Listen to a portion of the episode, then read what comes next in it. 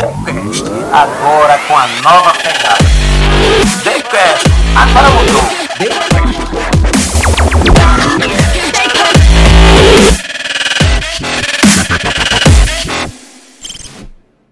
Oi, pessoal, eu estou aqui hoje no TheCast, esse podcast maravilhoso.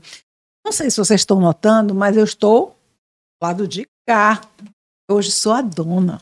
Eu comando esse pedaço hoje. E eu resolvi fazer uma surpresa da última vez que eu vim aqui como entrevistada no lado de lá. Eu conversei muito com Jaelson, né? Claro, uma entrevista maravilhosa. Daí eu saí cheia de ideias, porque ele é um personagem cheio de ideias. Ele é um personagem maravilhoso, ele é um comunicador nato, minha gente. Eu acho que se estivesse lá nos anos de lá de trás, ele era o nosso grande comunicador.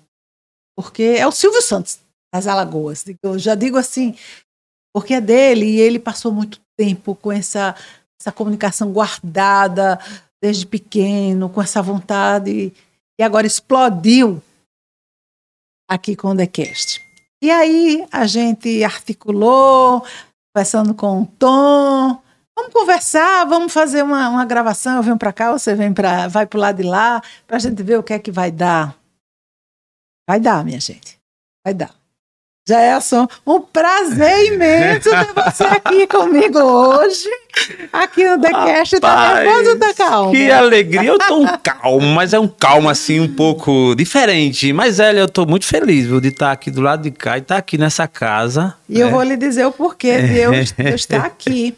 Nesse lado, eu ter pedido para vir para cá, pro lado de cá. agora eu quero ouvir, eu quero Veja ouvir. só, lembra de todas as nossas conversas, de tudo que a gente falou sobre comunicação, daquela vontade que você sempre teve de ser um comunicador, de ser mais especificamente o menino do rádio, minha gente. Isso mesmo, esta criaturinha que hoje está aqui maravilhosa no TheCast. Você sabe o que ele fazia quando ele, ele era pequeno? Ele morava perto do- dos estúdios da rádio.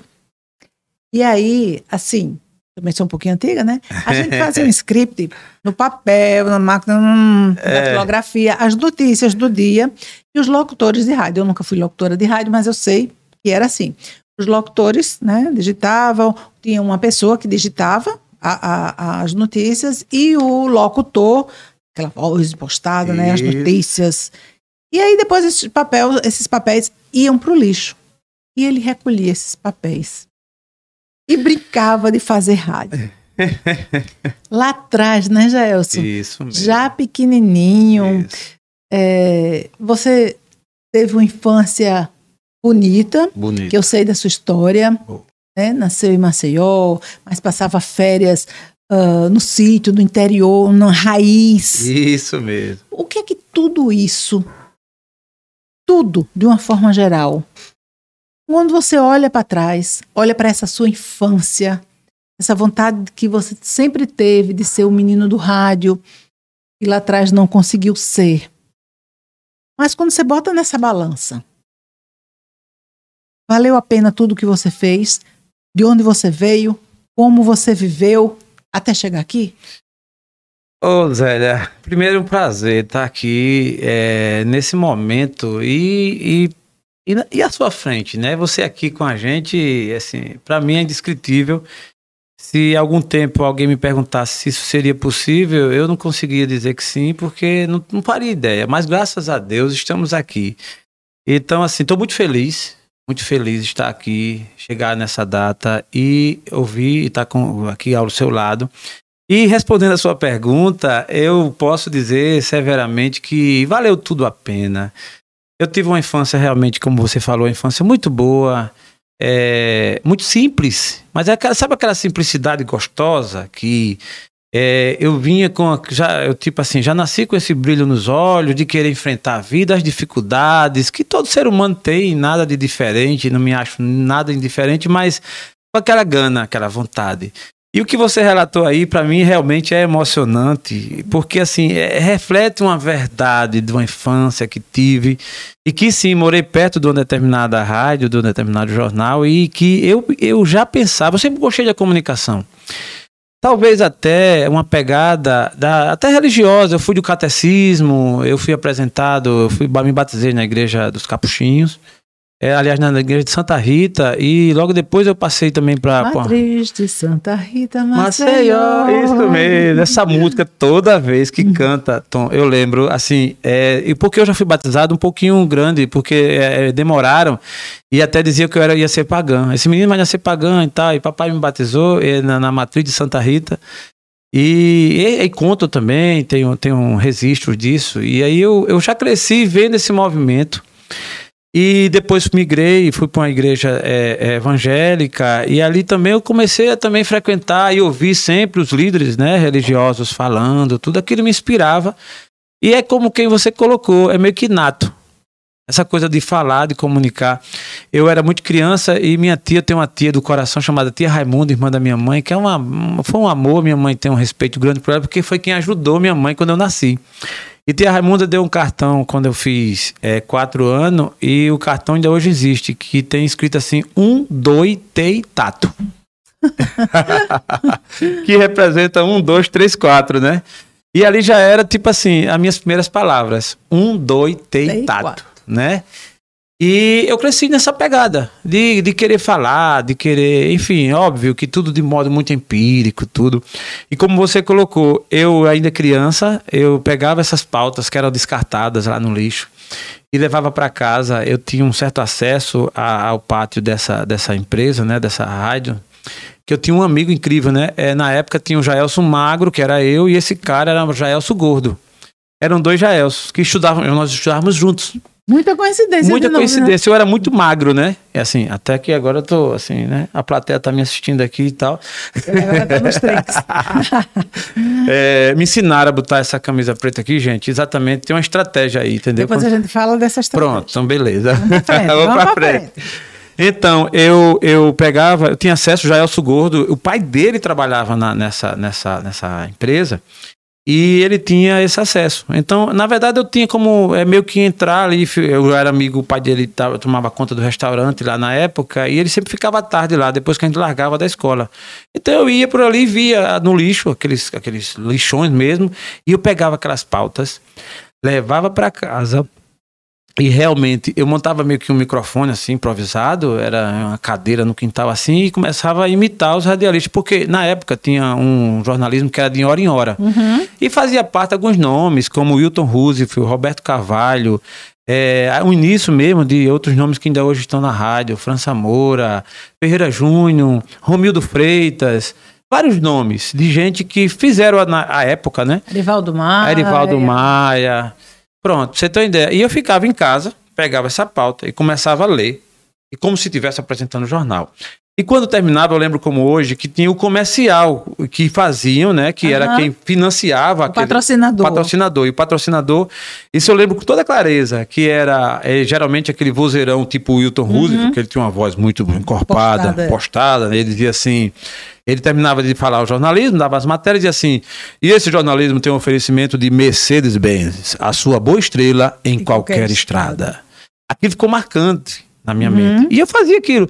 Só que, na verdade, Zélia, para ser sério, ali era uma era brincadeira. Era brincadeira. Eu não imaginava. Mas era uma brincadeira, mas uma brincadeira que, que já estava no sangue, no sangue, no subconsciente. Aí deixa eu perguntar uma coisa. Muitas pessoas que desenvolvem é, é, uma profissão depois no futuro, elas têm certas influências. Eu Sim. digo, eu fui muito influenciada, muito apoiada por alguns professores. Sim. Você teve algum apoio? Você lembra de algum professor, alguma professora de antes que tenha lhe incentivado, ou alguma tia mesmo, uma sim, própria, sim, os próprios sim, pais dentro de casa? Você lembra de algum incentivo? É, eu lembro. E aí você me puxa pela memória, né? E olha que assim, já faz uns dias, né? Alguns anos. E eu tive algumas pessoas que marcaram a minha vida. E uma delas, essa foi bem do início mesmo, que por sinal ainda está vivo, viva, é, que era professora chamada Benedita, a dona Bill. E ela era uma pessoa comunicadora nata também. Ela era uma pessoa, por exemplo, muito católica. Era quem fazia, é, quem rezava os terços nas casas, fazia uhum. peregrinação com a santa. de casa em casa, ela visitava as pessoas e eu me espelhava muito nela na hora que ela estava falando. E ela fazia o catecismo, ensinava as crianças. Tinha uma festa do padroeiro lá no bairro onde eu morei e que anualmente era uma baita de uma festa. Sabe aquelas festas que mobiliza, todo mundo fica feliz, Uhum. que vai é, a roda gigante da, do bairro. que- Aquele parque infantil. aquele parque infantil. Naquela época era uma coisa, né? bingo. Isso. Não existia como hoje tanta diversão e tanta opção, né? Meio que a gente passava o ano esperando por isso. Principalmente a festa do Natal, lá na Praça da Isso, Faculdade. pronto. isso mesmo. Esses dias eu passei com o meu filho de 12 anos e passei na praça da faculdade. Um dia que eu fui assistir o jogo lá no, no, no estado Rei Pelé e disse a ele, ó, meu filho, aqui onde seu pai na infância, é, seu avô trazia e a gente aqui era muito feliz, né? Aquela coisa. Muito. A simplicidade também, né? né? É, eu acho que que a simplicidade ajudava muito, Muito. né?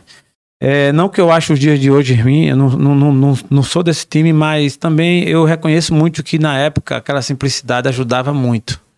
E aí você, repetindo a, a sua pergunta, eu tinha a Dona Bill, que era uma professora, era exemplar, que tá, ainda hoje está viva, eu quero logo, logo estar ao lado dela e vou, vou vou fazer uma foto com ela, já até é, é, marquei. É, e ela foi referência. E aí, e sucessivamente, veio outros exemplos, na igreja mesmo também. Eu comecei, fui aluno da escola dominical da igreja há muito tempo. Aí, daqui a pouco, naturalmente, eu me tornei professor é, da escola dominical. Isso me deu uma dinâmica muito boa. Assim, e olha que eu estou falando aqui com toda humildade, eu sou um aprendiz. Mas é, essa experiência de estar ali, de ensinar, de trocar ideias, de ouvir, de interagir, isso era fundamental, isso foi marcando a minha história. E logo em seguida, meio que o tempo, de forma natural, me, me conduziu a eu também liderar esse grupo. Então eu passei a ser o superintendente na época da escola dominical. Então eu tinha já, de forma natural, esse comando.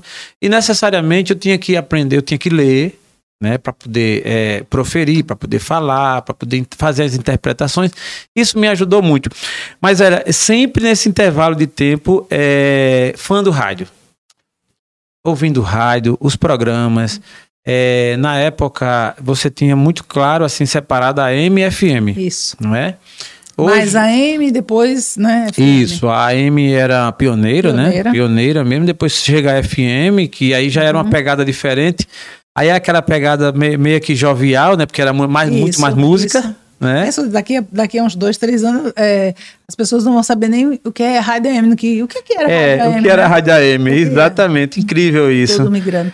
Agora, deixa eu fazer uma pergunta para você. É, você é muito desenrolado, assim, né? Você Hum. cresceu superando adversidades. Verdade. E é engraçado que às vezes as crianças elas guardam muito a- as memórias, alguns problemas que tenham acontecido. E você, lá para trás, tem o que se chama aqui, levou pau, ficou numa matéria, capenga, ficou Zé, vai tocar nas minhas cabisbaixo. feridas. É, oh, É, meu eu, Deus do eu céu. vou estudar um pouquinho da história dele. Eu já digo logo, gente, sei de tudo. É, onde Então, foi que ela foi buscar isso? Pelo amor de aí- Deus. Né? Você ficou meio para baixo, É. mas isso não fez que você fosse para retaguarda, muito pelo contrário, né? Você avançou, É mudou da verdade. escola e parece que a partir daí isso tudo deu um plus na sua vida. Então, foi muito importante para você ter destravado nesse momento. Foi seu primeiro destravo? Foi o meu primeiro destravo. Pronto, Olha podemos aí. considerar isso aí. Na verdade, Zélia, é, isso a sua pergunta é muito pertinente. Eu acho que o informante aí foi bem feliz. É, porque naquela fase, o início dos anos 80, né? Em 82 eu tinha 10 anos, 83 eu tinha 11. E eu lembro, é, é quando eu começo a lembrar das coisas da minha vida, né? Assim, até antes eu acho que qualquer criança, né, tem aquela lembrança muito vaga. Uhum. Tipo essa da gente imitando o rádio, eu tenho essa lembrança, ela é, ela é real, mas eu era tão criança que é incrível isso. É, eu acen- essa, essa memória acende muito quando minha mãe, né, a dona Irene, um beijo, mãe. É, quando minha mãe lembra, né? Eu não, Pode sou muito, eu, não, eu não sou muito bom de falar de mãe, não. eu evito falar, assim, Uhum. não é que eu evito, é que mãe é muito forte. Então, mas quando minha mãe lembra das histórias, aí requenta mais a minha memória. E realmente, eu, na época, quando eu saí O primário se chamava primário, né? Primário. primário. Então eu fui estudar no CEPA, né? Na época o CEPA era um grande centro, né? Um grande colégio, O um grande colégio, acho que é incrível como o tempo passa e algumas coisas foram mais fortes do que hoje. E, bom, porque o mundo mudou também, mas naquela época o CEPA era o CEPA. Eu estudava no Moreira de Silva. Saí, eu comecei no grupo, eu a minha primeira escola foi na Escola Paroquial Santa Rita, que era a escola feita na própria Igreja Católica, onde a Dona Bill me ensinou. Isso aí é forte para mim. Saí, fui para a Gruta de Lourdes, tinha um grupo lá chamado Grupo Escolar Guilhermino de Oliveira, onde fui muito bem lá, muito feliz. Sabe uma historinha que eu não gosto nem de contar, talvez eu conte. E depois fui para Santa Teresa d'Ávila, que era a escola já do bairro onde eu cresci, lá no Santo Amaro, um bairro onde eu tenho todo orgulho. Ainda hoje minha família mora lá. Graças a Deus ali eu vi crescer, vi mudar, vi transformar. Naquele entorno ali entre Santo Amaro, Canaã, Gruta de Lourdes, aquele, aquele, aquela redondeza ali toda é meu reduto. Meu reduto. Meu reduto, né? Onde eu fiz muitas amizades, assim, meus colegas. Na época não tinha esse negócio de bullying, a gente era em garra Ah, mesmo. sim. Era no tabef mesmo, assim, mas depois tava todo mundo se amando. e aí eu tenho vários, várias recordações. E aí sim, quando eu saí pro ginásio, que eu fui estudar no CEPA, e aí na quinta série eu passei, aí na sexta série eu abusei. Brinquei, brinquei e vacilei e terminei repetindo o ano eh, naquela ocasião e somente por conta de matemática. Eu passei em todas as matérias, eu não lembro como hoje, mas matemática foi o meu calcanhar de Aquiles. E eu fiquei. E pra mim, embora eu realmente Travou e você precisou destravar. Travei, precisei de travar. E foi um trava federal mesmo, porque eu não esperava, e para mim ser reprovado, uma coisa muito forte. Eu, quando eu vi, pô, não passei de ano, e como é que eu digo a meu pai? Como é que eu vou contar para as pessoas? Como é que os amigos. Enfim, caramba, eu fiquei, sabe. a Era muito forte essa, é, você não passar de É, ano, era muito forte. mim Era foi a- muito deprimente. Deprimente. Eu vou, vou lhe contar que assim, foi o primeiro grande baque, eu ainda criança, mas aquilo pra mim, olha, foi tão forte que eu fiquei tão com vergonha, acho que a palavra é essa assim, que eu saí do colégio, eu migrei, saí do CEPA do Moreira de Silva e na época tinha uma escola aqui no Farol chamada Cônigo Machado, onde hoje funciona o SESMAC, um grande centro de ensino. É, e eu saí do CEPA, fui pro Cônigo Machado, repeti a sexta série e Sabe aquele negócio dentro de mim assim? Eu vou criar vergonha. Eu vou agora passar, porque eu não admiti isso. E eu, assim, meio que virei a página. Eu, alguém vai perceber aqui que eu sou uma pessoa de realmente. É de tomar decisões. Então, assim. E virar páginas. De virar páginas. De destravar e Uhum. virar página. Então, não é à assim. toa que nós estamos aqui. É, é de vida que segue. Eu Uhum. acho que a gente, tudo na vida são fases. Você passa aquela fase, é bom enquanto dura. E Uhum. se durar mais, melhor, lógico. E se durar por toda a vida, melhor também. Mas se não, paciência. Vira página e vida que segue. E aconteceu isso. Naquela ocasião que eu repeti de ano, e eu fui estudar no Cônigo, eu fui acometido, assim, fui, fui pego por um sentimento muito forte de que aquilo foi por conta que eu era burro eu me nasceu um complexo de inferioridade. Sabe aquele negócio mal assim, rapaz, eu acho que eu sou burro mesmo. Eu acho que eu sou burro. E aquilo, me, me, ao contrário de me desanimar, apesar de ficar muito forte, eu disse: não, agora eu vou provar e vou tentar virar o jogo para provar para as pessoas, mas eu digo que muito mais para mim, sabe, Zélia? Uhum, claro. De dizer assim, não, eu não sou isso que eu tô achando que eu sou. E realmente, aí eu fui pro Cônigo e eu comecei meio que uma nova história mesmo. Aí fui estudar, estudar de verdade, me aplicar naquilo em que eu tinha mais dificuldade, que era matemática. Você gosta de matemática? Não, não. Somos Ah. dois. Somos dois. Um abraço para quem gosta de matemática, gosta. não é? Assim, eu acho que é do caramba quem tem habilidade numérica. Uhum. A minha esposa Renata, é, nesse quesito ela também me completa porque ela é engenheira e ela adora matemática. Então, assim, tanto que a gente meio que é, delimitou espaço lá para as contas, ela cuida todas. Deixa comigo que a gente vai fazer a outra parte. Pronto. Perfeito. eu sou de vender o peixe, eu sou de comunicar agora de matemática. Vamos embora. É, Agora, aí então, aí você foi, né, para o colégio, provou sim. que não era burro. Isso. Pelo contrário, Descobri que não sou burro.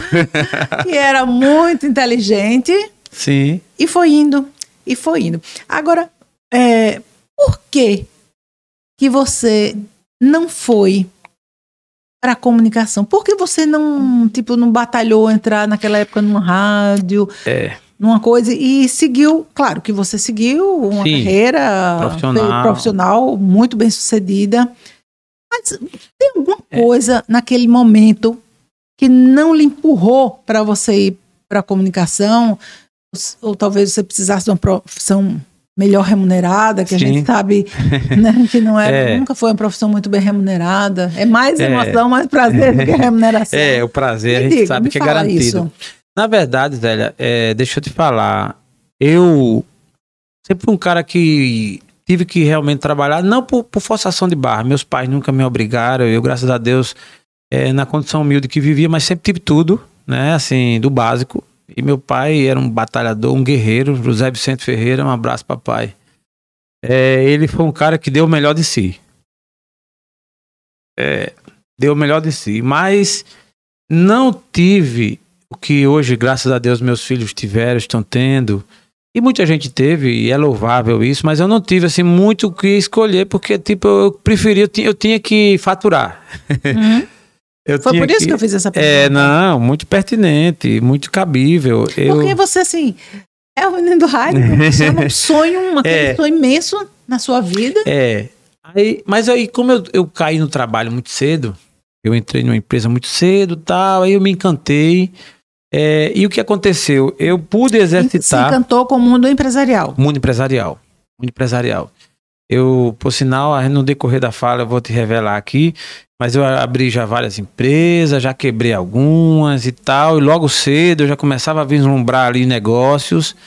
É, eu nunca fiquei parado, isso às vezes tem um lado até assim, você cansa um pouco mais rápido às vezes, mas eu sempre fui muito ativo, muito. é, Não, não, não espero terminar uma coisa para vir outra. É meio que assim. Mas mesmo você indo se encantando É. esse lado empresarial, mesmo você é, se encantando, mas lá no fundo, você se disse alguma vez, tipo, mas um dia eu ainda vou fazer alguma coisa de rádio?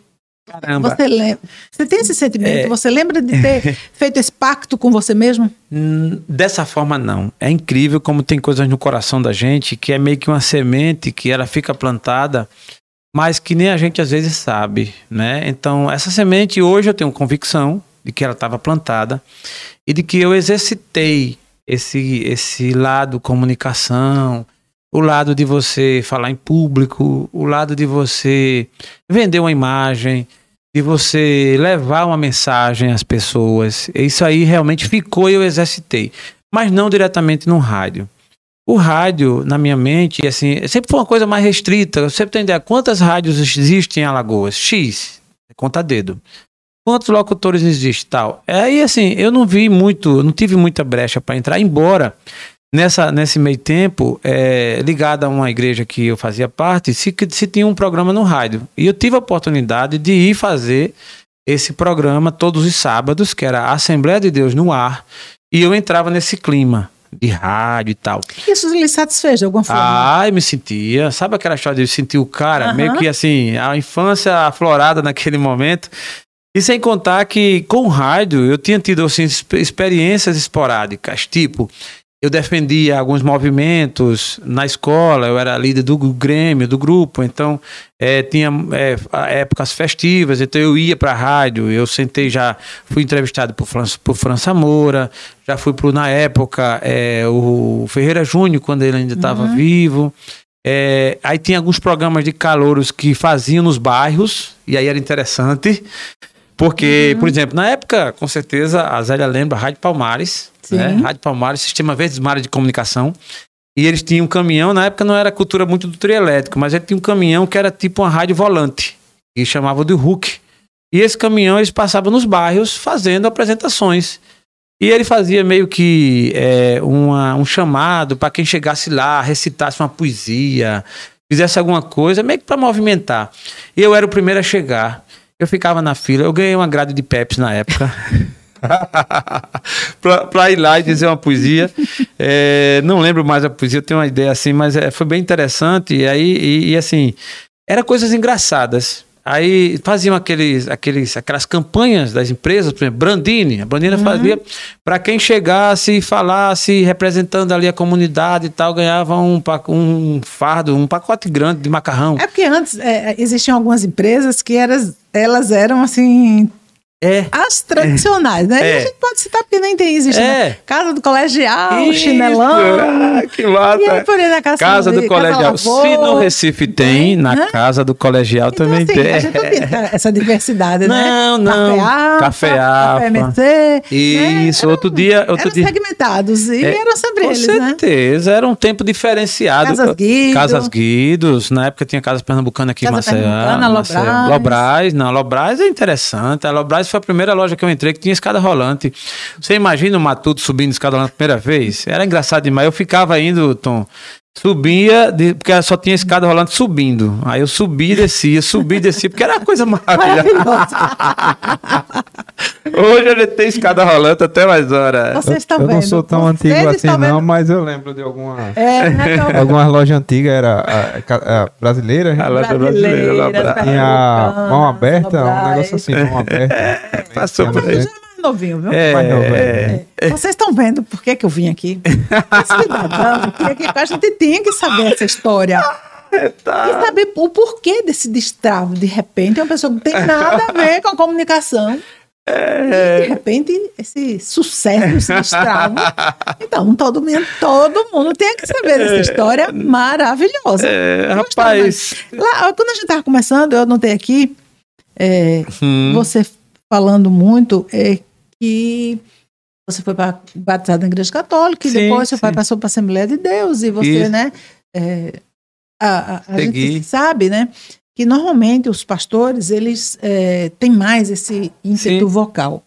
E eu noto que grandes líderes, pelo menos eu leio muito, né? Muitos líderes eles tiveram essa experiência com a igreja, eu digo evangélica, Sim, de, uma, sim. de uma forma Geral. geral, de uma, né? Como um sim, sim. Hoje você é um líder, sim. Você pode até não se achar, você Sim. pode até não querer o título, mas você é um líder, você é uma liderança. Hum, Você acredita que o fato de você também ter passado por essa experiência lá atrás, sim. na- na igreja evangélica, também lhe deu essa maturidade? Zélia, é, não tenho a menor dúvida. É, eu amei a sua pergunta. Ela é uma pergunta que tem um peso para mim, para minha vida muito grande. Não tenho dúvida, é, é óbvio, eu hoje tenho uma mente extremamente aberta, a gente respeita e convive com todos os credos, né? o mundo é multicultural, né? a gente sabe disso, e a gente respeita. Agora, eu realmente tive uma. Eu tenho um legado muito forte vindo da, desse berço, né? Quando meu pai começou a frequentar a igreja, que eu comecei a seguir, e aí eu tive um- alguns despertar, algumas experiências. A escola dominical para mim foi uma maior escola, a maior faculdade que eu pude cursar, que eu pude passar, onde eu aprendi muito e eu precisei também ensinar. Segui esse caminho, na verdade, há quem na época já dissesse que eu seria pastor, né? Muitas apostas foram feitas. Eu fui líder da mocidade muito tempo. é, trabalhei ao lado realmente da liderança da igreja, sempre ali aprendendo, ensinando. Sempre gostei de cantar, embora não cante bem, assim. Então vamos pular É, essa parte. vamos pular essa parte, pular. mas eu gostava ali de participar dos encontros de jovens, aqueles Uhum. movimentos. Aquilo me capacitou muito para o mundo dos negócios também, onde eu pude eh, me preparar, até emocionalmente, né, com, aquela, com, aquela, com aqueles exemplos e tudo.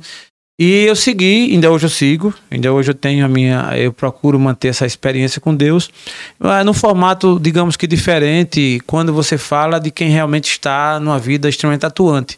Mas respondendo a sua pergunta, é, isso realmente me deu um gabedal, assim, um- uma, uma capacidade de, até de liderança. Você vai ver aí na minha história que eu passei simplesmente 25 anos numa empresa, né? Eu entrei numa empresa com 15 anos e eu saí com 40, exatamente 40. É, eu sei, porque eu vou falar, gente, nós trabalhamos juntos nessa empresa que ele trabalhou. Isso. Eu também trabalhei, Sim. fiz assessoria de comunicação lá, e a pessoa que mais me ajudava era esta criatura que vos fala. Então, é, é, é por isso que é o Rapaz. comunicador nato. É. Ele podia não ter título, ele Sim. podia não ser jornalista, radialista, publicitário, nada. Mas era uma mão na roda. Era a pessoa que a gente recorria, que ajudava, me ajuda aí a pegar essa notícia, essa É. informação, me dá os detalhes. Então, assim, É verdade, Zé. tá no seu sangue Foi mesmo. marcante. Foi marcante. É, foi marcante. Esse, nesse tra... nessa... Ah, E só voltando um pouquinho, né, que você Sim. está falando dessa empresa, né? Sim, e lá sim. mesmo eu soube que quando você entrou lá, você não entrou assim. Digo, Ah, tá. entrou como doutor. Digamos assim, essa história, né? Do doutor, Você é entrou verdade. no início, né? É. Lá no comecinho da carreira, né? Eu costumo dizer uma frase que ela aparenta ser brincadeira, sempre que eu conto, né? E algumas pessoas já estão até é, enjoadas de ouvir, porque eu já contei tanto e toda vez que eu conto eu acho bom. A Aldinha já deve ter ouvido. Eu tô com uma plateia aqui hoje, eu tô com minha sobrinha aqui, a Aldaísa, tá prestigiando aqui, representando toda a família, por parte de mãe, por parte de pai e tal. Já foi convidada aí e tá aqui. Já temos até auditório aqui. É, até auditório. É, mas, Elia, eu costumo fazer, dizer uma brincadeira que ela tem um total fundo de verdade. Eu entrei na empresa com 15 anos e todo mundo mandava em mim, inclusive o office boy. Aí é de matar, né? Eu era o auxiliar do auxiliar. Só para você entender, para vocês entenderem. Mas isso eu, eu recordo e falo com muita alegria, Claro. assim, porque foi uma Só conquista. foi, com- só foi aprendizado. Caramba, velho, foi um aprendizado muito grande. Então, esse começo, assim, é. é, eu não digo nem sofrido, acho que a palavra nem, nem, nem seria É, é essa, ma- sofrida. ma- mas é um, um- um momento assim marcante, de começo mesmo, de relação. Então, quando eu entrei nessa empresa, é, é, que eu tenho um carinho enorme por essa empresa, ela faz parte da minha história, é inegável isso.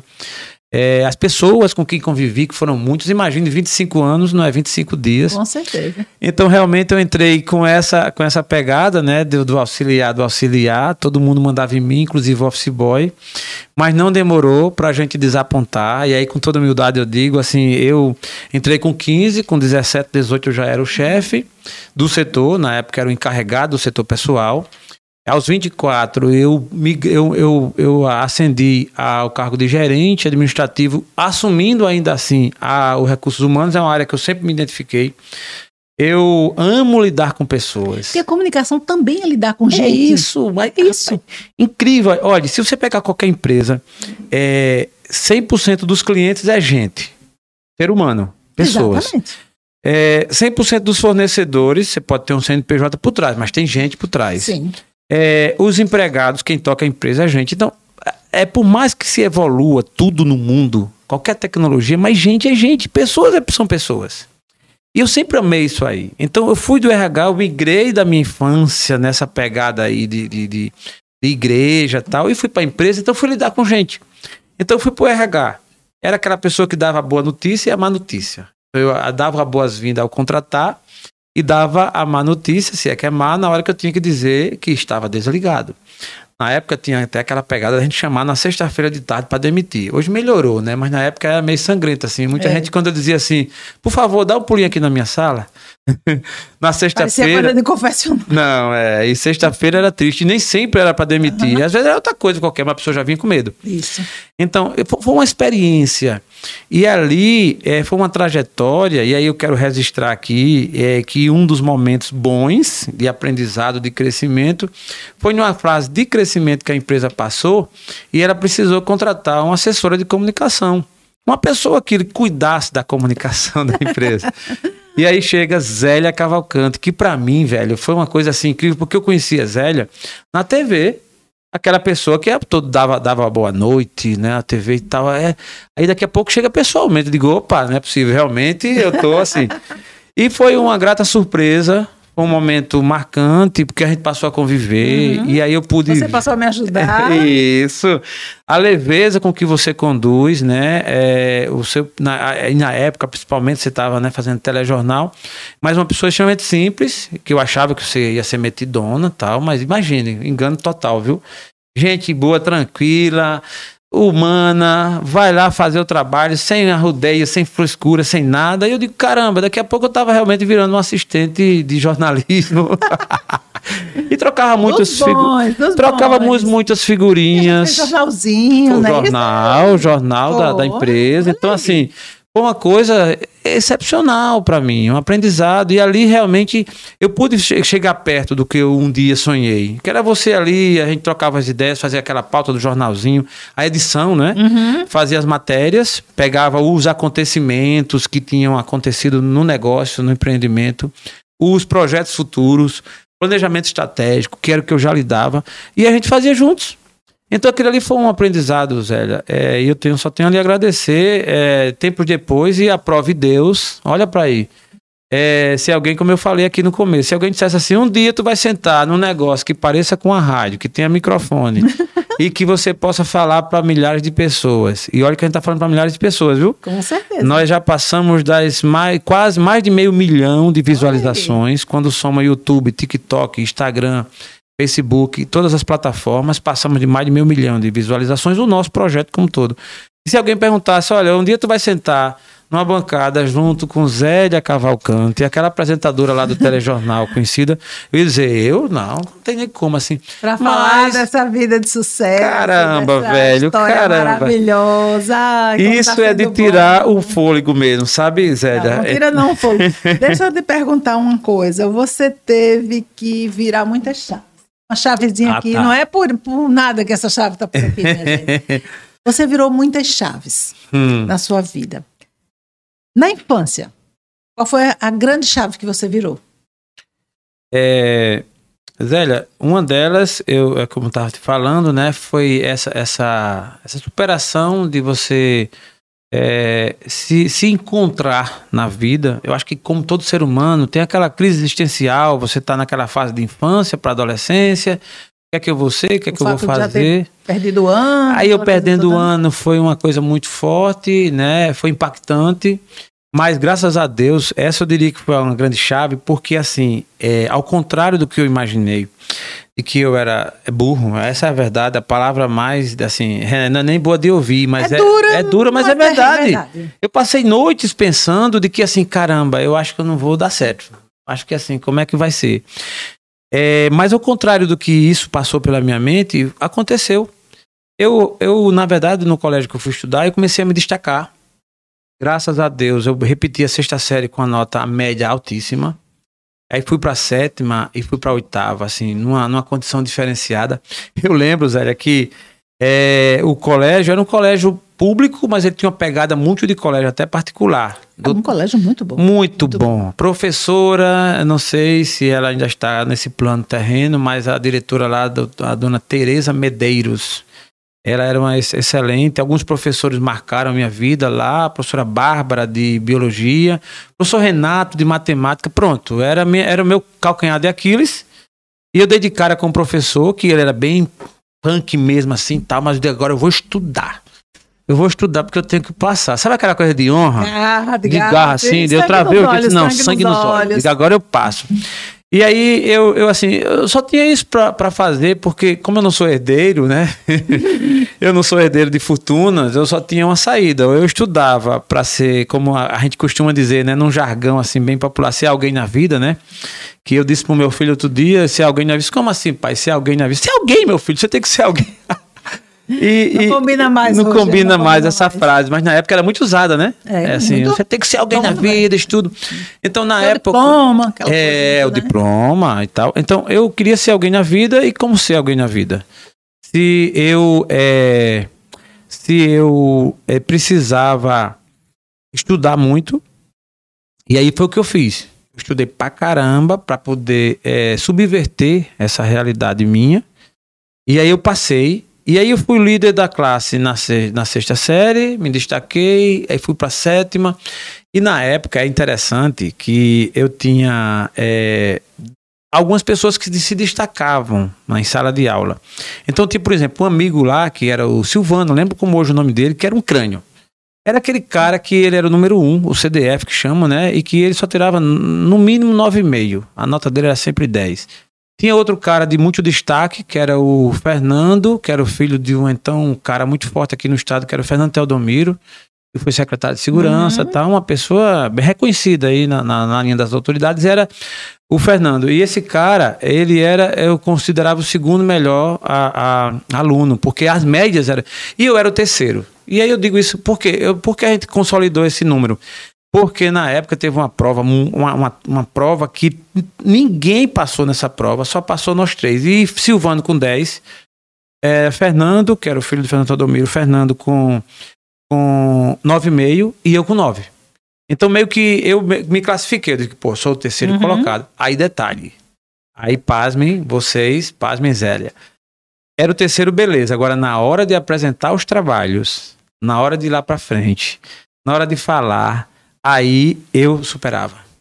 É, e Silvano, inclusive, que era um crânio, eu soube depois que ele é um engenheiro, um cara de destaque aí. Em conta, então, ele era um cara muito da razão, muito, muito, muito. Na hora de apresentar o trabalho, aí, aí ruborizava. E assim, olha que eu não tô aqui me gabando, achando que eu era o melhor, mas na verdade eu me destacava como na hora de apresentar os trabalhos. Porque era um Aflorava. Aflorava. Aflorava a O- comunicação. a comunicação vinha, aflorava, então assim, eu facilmente era reconhecido. Quando terminou a, a colação de grau, que foi um negócio marcante, eu fui o orador da turma do ginásio, depois no segundo grau terminou, fui pro Liceu Lagoano, terminou, quando, quando a gente foi formar também, é, é, eu fui o orador da turma. É, na faculdade, eu fui o orador da turma e de forma tudo muito natural. Na faculdade foi até interessante. Eu estava viajando quando a comissão organizadora da festa se reuniu para definir os papéis e quanto seria, onde seria, como seria. E quando eu volto de viagem, estava tudo já ma- mais ou menos resolvido e disseram: o orador da turma é você. Eu disse: como? Se eu nem falou comigo. Não, foi unanimidade.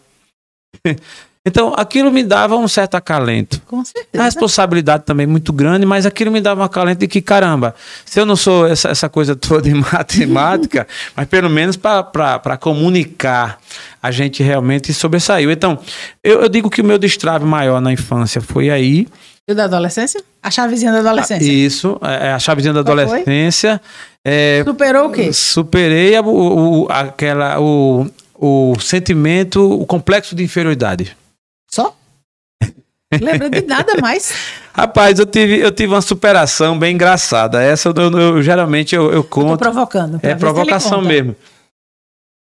Zélia, Eu não vou nem dar spoiler a- pra algum- ninguém. é. aqui. Deixa eu ver se ele conta. não, é- é- essa é engraçada, né? Que eu queria que eu não foi possível, Renata, minha esposa, tá aqui é, e até meus filhos também. Mas essa história eu conto, já contei algumas vezes e é interessante porque tem coisas que vêm do imaginário, né, da nossa infância. Eu acredito que todo, todo mundo que está me ouvindo, você, todo mundo tem uma historinha na sua infância, na virada da chave e tal, coisas que marcaram e que às vezes só é interessante para a própria pessoa. Mas é forte. E então, assim, quando eu tinha meus 10 anos, 11 anos, aí eu tive uma paquerinha é, que era um, o que chamam hoje de amor platônico, né? É, diferente dos dias de hoje, né? Aquela coisa que você olha, você acha interessante e tal. Uhum. É, e essa pessoa era tão engraçado que eu me encantei. E, e na época estava passando uma novela chamada Final Feliz, com, que é o fundo musical era de Rita Lee, no escurinho do cinema. Quem olhar lá, o ano de 83, No escurinho do cinema. Isso mesmo. Na, na, na, na, longe é de esse, qualquer problema, perto de um no final feliz. É isso mesmo. mesmo. Pronto, era essa pegada. Olha, peraí, aí você tá mexendo, aí você tá.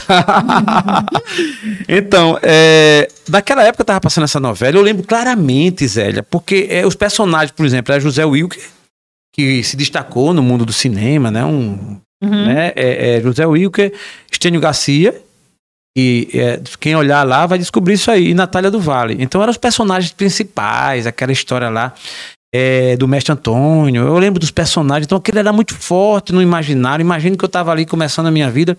E eu tinha essa paquerinha, rapaz, e ela, eu não queria nem dizer o nome dela, porque de repente Deixa vai que. Então pode, pode- Vai que, vai que busca, mas tá claro para mim, eu tenho isso fortemente, né? Uhum. É, e ela, ela Vamos na dizer que época. foi a Joaquina. Pronto, boa. É um nome diferente, É, né? Joaquina. As Joaquinas que estiverem nos ouvindo aí, de repente, vão, vão querer pesquisar, mas tudo bem. A Joaquina, eu tinha uma paixão, porque aqui pra nós, viu, viu Zé? Era tão bonitinha. Era, era aquela.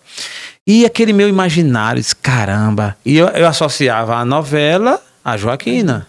A Joaquina era a sua personagem. Era a minha personagem. Ela lembrava a Natália do Vale. E ainda hoje, assim, eu admiro, né? Ela não tá mais em cena, assim, de forma ativa mesmo, mas ela, na época, era uma. Era uma. Era Sempre foi uma grande sempre atriz. foi, né? uma grande sempre foi muito bonita atriz, também. bonita também. Oxi. Então, e aí eu associava e ficava com aquele negócio. E aí eu me aproximei da, da Joaquina, né? E fiquei por ali rondando, com muita vergonha naquela época. Tudo era vergonhoso, tudo é medo, né? Sabe o que É. eu... E Joaquina me deu uma foto 3x4, preto e branco. E eu levei pra casa e eu não tinha onde guardar. E eu passei a noite sem dormir, com medo que mamãe visse. E no dia seguinte levei de volta a foto 3x4, preto e branco e devolvi a Joaquina. Aquilo foi uma afronta pra ela, porque ela também gostava, ela achava o Jaelson mais ou menos, né? Tu imagina, eu não sei onde é que ela tinha, tava com a cabeça pra. eu magro e sério dessa. Então, e aí eu acho que ela se desencantou, não sei. E eu realmente, sabe aquela coisa que. E aí tinha um camarada, rapaz, que hoje eu ainda eu brinco, eu, eu digo brincando, óbvio, mas naquela ocasião, para aquela realidade, foi muito forte. E aí tinha Cícero, que fazia parte da turma. E Cícero se encantou e passou na minha frente, minha filha. E sabem que deu? Eu acho que não dei motivo. Eu dei, eu dei motivo para isso, não sei. Só sei que lembro fortemente, Zélia, de uma tarde de inverno é, em 83, quando é, na época a gente estudava no grupo escolar Guilherme de Oliveira e Cícero tinha uma Monarch vermelha, aquelas bicicletas que tinha uma garupa e tal e depois de, de, de Joaquina ficar meio triste comigo, ela foi embora quando largou naquela Monarch vermelha, Na garupa de na, Cícero. na garupa de Cícero. Você perdeu por uma monarca vermelha. Foi. Rapaz, Você aquilo. teve alguma monarca na sua vida? Não, comprou alguma? Não, não, não, não. Monark não. Eu ainda hoje eu sou puto com Monark, assim, olha. Interessante que coisas que marcam, né? E deixa a gente. E, e isso toda a vida eu fiquei puto com a Monark. O que é que tem a ver, né? Nada a ver. Coitada da Monark. Mas fiquei. Tom, tu acredita que até hoje eu sou puto com a Monark? Aí a Calói, ó, parabéns pra Calói, toda a vida, isso agora é Calói. Mas interessante, que ficou forte mesmo. Uma tarde chuvosa, é, Joaquina indo embora, né? Joaquina não fictício, o nome dela é bonito, viu, gente? Pelo amor de Deus. É, quer dizer, não é nem tão bonita assim, pelo menos dizem, né? Mas é forte. E aí ela indo, ela indo embora, Zélia, a Monarca Vermelha, aquilo pra mim foi Que um- cena de novela. que hein? cena de novela. Eu lembro que quando eu cheguei em casa, eu, eu fazia datilografia numa escola que tinha lá no bairro, chamada Escola Santa Rosa. Imagina, eu me, me achava naquela época, sabe aquela coisa da, da criança que. É, hoje era tipo assim: eu ganhei uma máquina de datilografia de meu pai aos 11 anos, que é uma sumidade, é uma coisa que marcou minha vida. E é, eu, ia, eu fui fazer essa aula. Eu lembro dessa noite que eu fui fazer aula, depois de ter assistido essa cena horrível de dela ter ido embora na garupa de, de, de uma monarca com Cícero.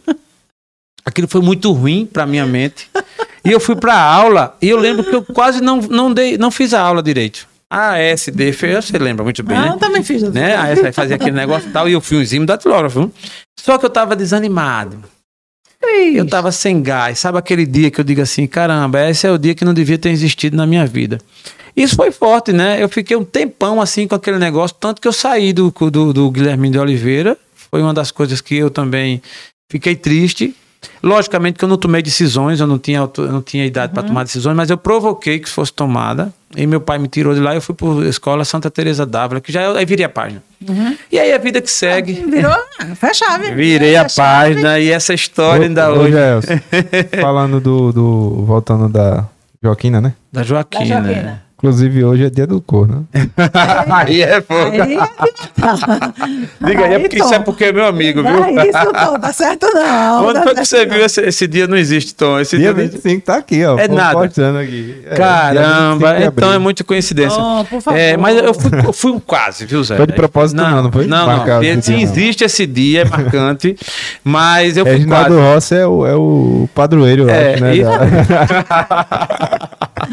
É, mas, mas foi marcante, a gente brinca assim. Uhum. E logicamente que eu levo hoje um tom de brincadeira, a gente tá tomando vinho, tá conversando, a gente conta. Mas todos esses detalhes foram reais, Zélia. Se eles não fossem tão fortes, você não lembraria de tantos detalhes. É por isso que, assim, É verdade. foi tudo muito forte para você. Foi forte, Então, foi. marcou. Marcou, Realmente marcou, marcou, e marcou, bem marcado, como se diz Lógico, história, né? lógico, é uma coisa platônica, a gente brinca. É, outro dia, pra você ter ideia, eu tava tomando um vinho com um amigo, né? Alguns amigos lá em casa, a gente, gente boa demais, e aí daqui a pouco, é, ao termo- eu contei essa história, E realmente eu lembrei de cada detalhe, aquela coisa assim, e aí eu pude Uhum. falar nomes e tudo mais e tal. E esse amigo ficou tão preocupado que ele vai investigar até. Interessante. E ele depois conversou comigo, preocupado, rapaz, aquele negócio. Só que óbvio, né? Hoje eu tô, vou fazer aí uma idade magnífica, é, 5.0, e eu tenho isso superado, mas foi forte. Imagine que isso faz o quê? 39 anos, né? Faz alguns dias. É. Mas foi Pouquinho. forte, foi engraçado, eu recordo isso aí, mas aí lá na frente, obviamente, que isso serviu de, sei lá, reflexão, superação. Eu superei, eu brinco muito hoje. Eu tenho inclusive um tio que o nome dele é Cícero, e eu brinco até com meu tio também. Tio Cícero, eu não gosto desse nome, não. Eu fiquei com raiva de Monarca, eu fiquei com o nome de Cícero. É Assim, a novela, quando eu escuto, de vez em quando eu coloco no YouTube, pode colocar lá assim, Final Feliz. oit- 1983. Está lá os relatos e tal, e tem vários, pa- parte dos capítulos que marcam aquela época. E foi muito interessante. Mas, Elia, superei. Passou. Superei. Foi um negócio bacana, interessante. Eu que eu acho Muito. engraçado a história é a Monarca. Não vou mentir, eu acho engraçado é a história. A pra Monarca. Monarca. Perdi pra Monarca. Ainda hoje eu tenho raiva dessa infeliz da Monarca. Quando eu... E detalhe, viu? Vermelha. Se for a Monarca de outra cor, eu não lembro muito, não. Mas a Monarca vermelha, Vermelha. é forte, porque ficou aquela cena no final de uma tarde. A gente pegava de uma hora da tarde e largava de cinco. E nesse, tem, nesse dia eu lembro que era um inverno que realmente estava, como chamavam na época, chuviscando. Uhum. E naquele chuvisco lá vai ela, numa Monarca vermelha com Cícero. Isso pra mim foi. Pois é, você Deprimente. perdeu, você perdeu, né? A Sim. Joaquina, né? Que a gente tá chamando Lógico, Joaquina. lógico. Mas aí você teve muitos outros ganhos na vida e você também casou muito cedo, né? Pra época você Rapaz, também casou muito foi. cedo. Casei muito Tudo cedo. foi precoce assim na sua vida? Eu diria que sim, Zélia. Em algumas coisas eu fui sim. É, é, na verdade, eu comecei a trabalhar muito cedo. né? É, isso eu, eu falo, e à época isso era normal. Hoje, lógico, nós temos um regramento e que, graças a Deus, existe. Meu filho, por exemplo, eu tenho três filhos, né? Minha filha tem 28 anos, a doutora Flan. É uma pessoa que tem uma, uma, uma mente diferenciada e um filho de 25 e um filho de 12. Então imagine que o mundo é outro, né? Então assim, a gente trata, espera cada um a sua fase, cada pessoa.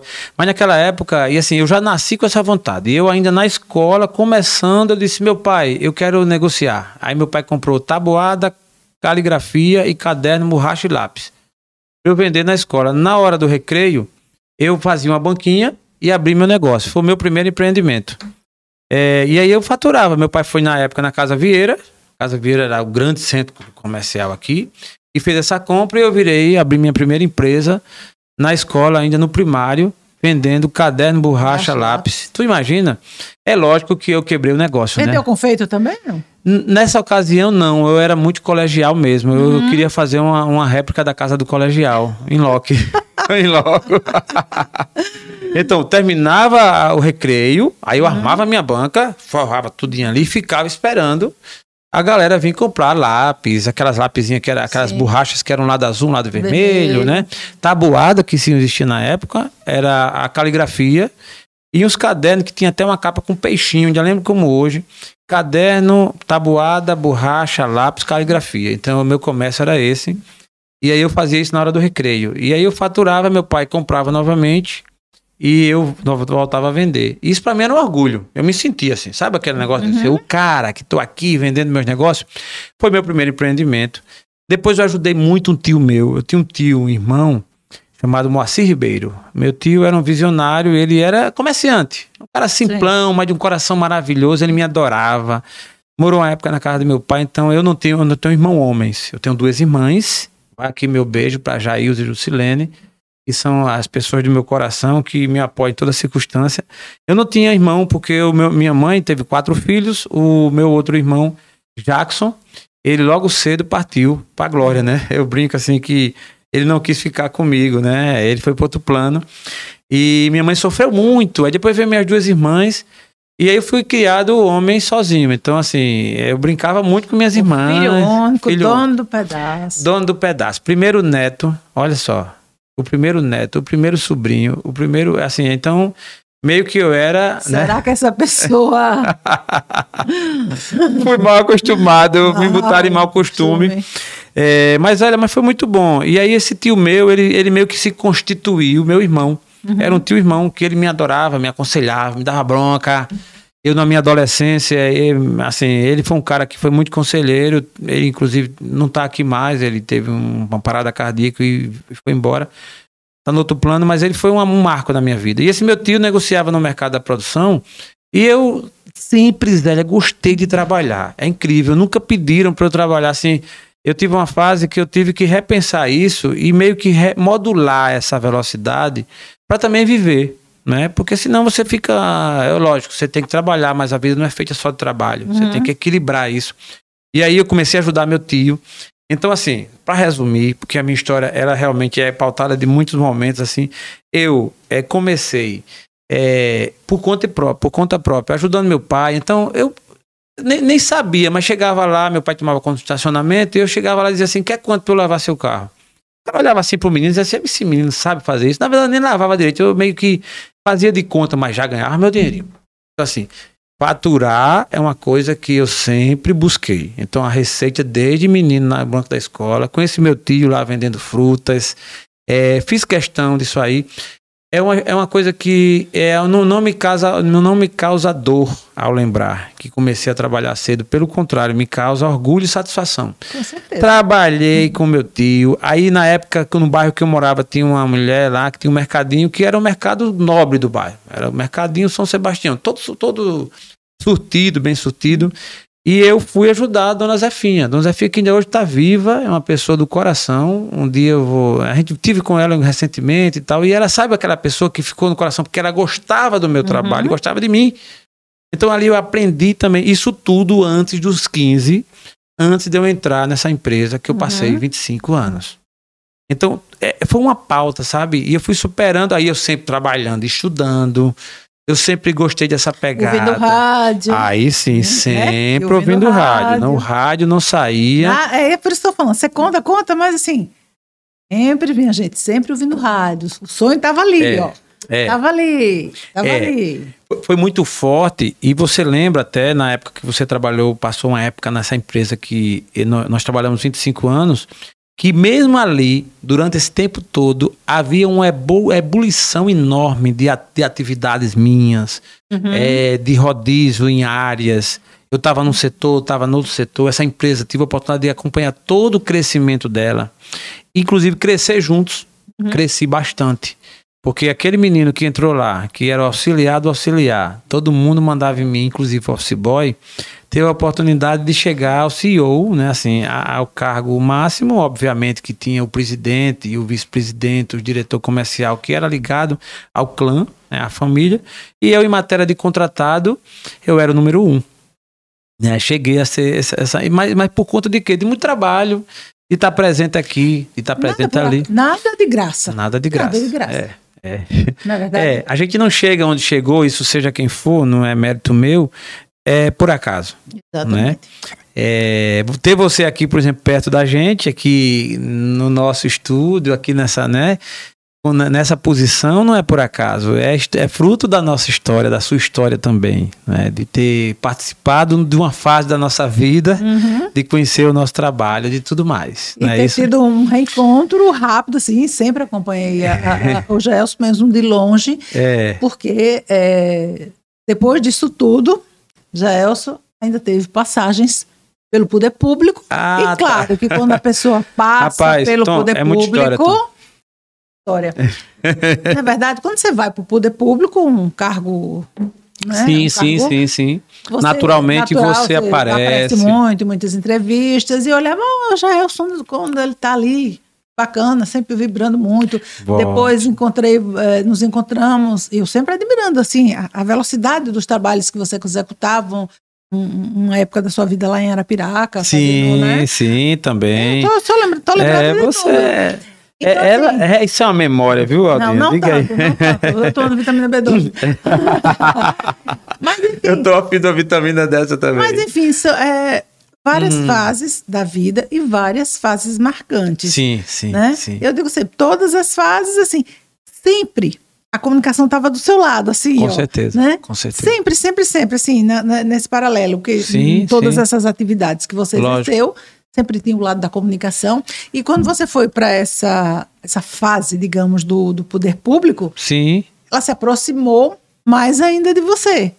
Ah, tá. Não é? Sem você tá dúvida, entendendo sem dúvida. eu quero chegar? É. Você executava suas, suas funções públicas, como secretários, que, sim. secretário que você foi e, e outras mais. Mas, assim, o fato de você estar muito ligado ao pessoal da comunicação, Sim. en- entendeu? Com Então, certeza. isso, aí eu acho que você também se satisfazia com isso. Verdade. Pelo verdade. menos o subconsciente lhe levava a Com isso. certeza.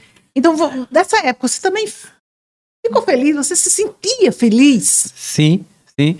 Vou falar um pouco sobre essa época, é, Zélia, e é oportuna a sua pergunta, né, essa, essa lembrança, e tudo fruto de todo esse histórico nosso, né? É, só voltando um pouquinho, coisas que marcaram a minha vida. É, como você falou antes, eu casei cedo, né? Eu tive um primeiro casamento que durou 14 anos e eu fui pai com 21 anos. E foi um momento ímpar quando minha filha nasceu. A minha filha, que é uma maravilha na minha vida. É, eu tenho uma filha, que foi a primeira, a primogênita, a Flamínea. É, e eu lembro como hoje que foi um dia também muito, muito, muito forte, né? Imagina eu novinho. Eu vivi sempre tudo com muita intensidade. Eu é, até, até é comum as pessoas mandar eu ter calma, né? Desacelera. calma, já é, desacelera, É. porque eu sabe aquela coisa acelerada e eu gosto, às vezes na hora eu fico meio assim, mas eu entendo e gosto quando Uhum. escuto alguém dizer assim, tenha calma, Jaelson, tenha calma, né? Então, aí naquela ocasião fui pai de Flamínea, minha primeira filha, depois veio o meu segundo filho, Martim, que é uma maravilha, é um cara assim diferenciado, que está inclusive fora aqui do Brasil, está estudando fora, é, faz medicina e Martim, eu, eu coloquei até o nome dele em homenagem a Martinho Lutero, Martinho Luther King, e é o nosso Martinho, que é um cara fantástico. Eu digo que é a versão muito melhor do que a do pai.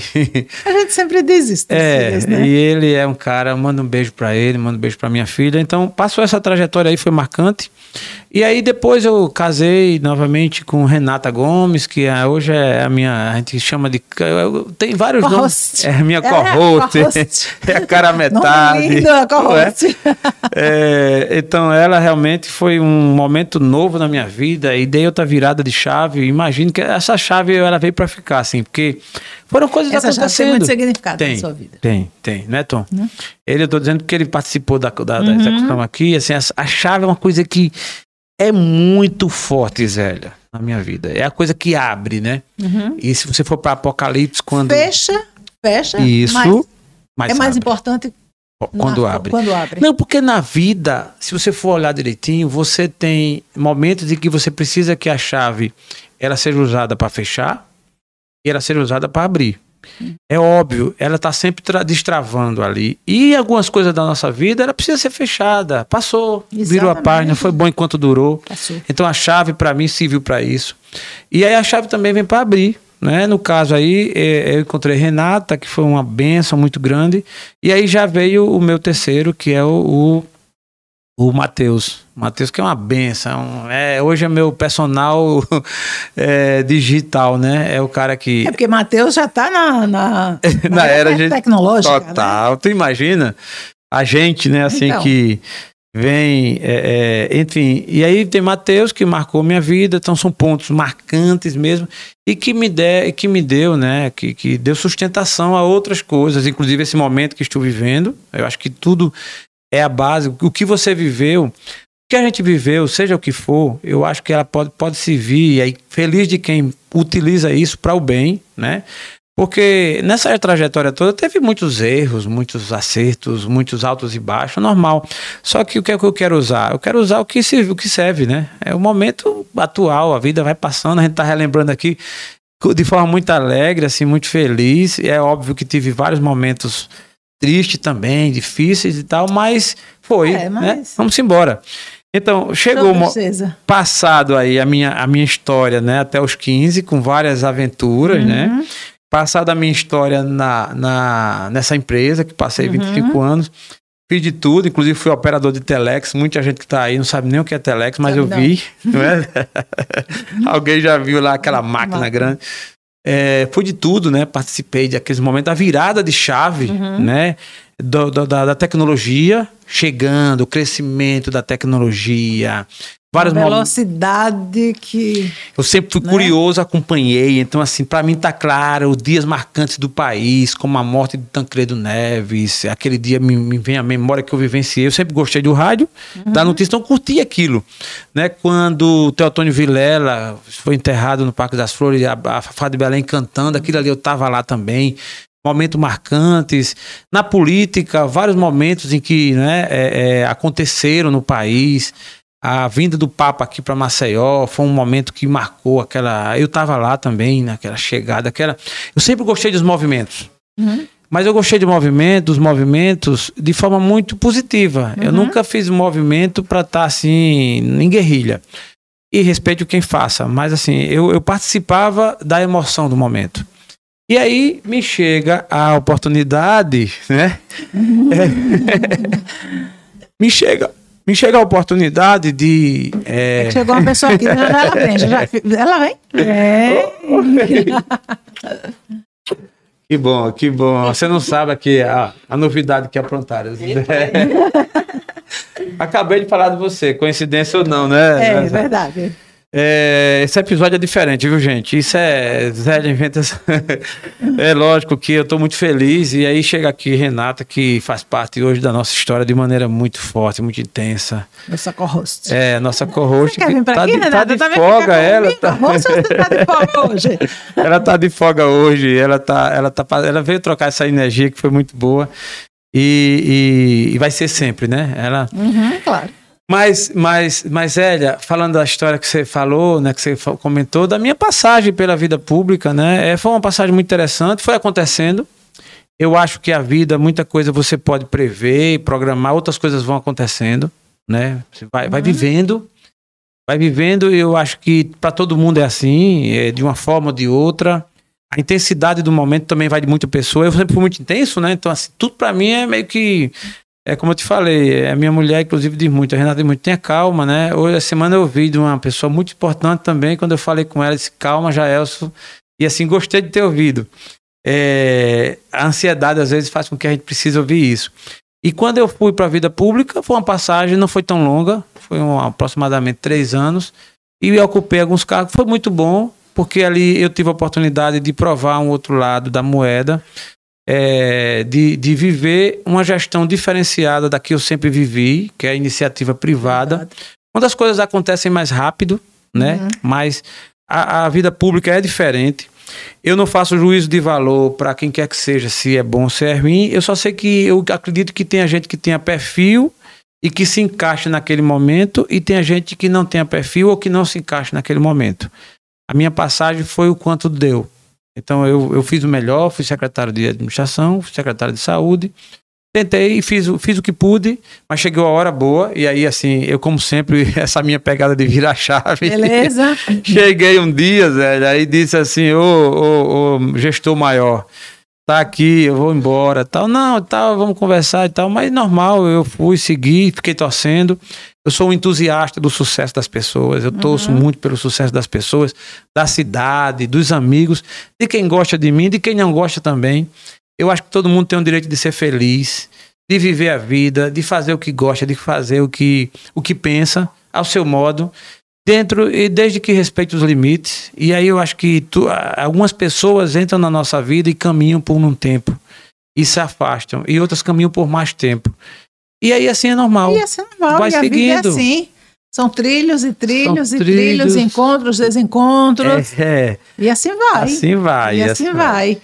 E você foi caminhando, e caminhando. E um belo dia a gente se encontrou num banco, Boa, esperando. ah, começamos a tá, conversar. ela chegou nesse ponto. A relembrar os tempos, faz pouco tempo.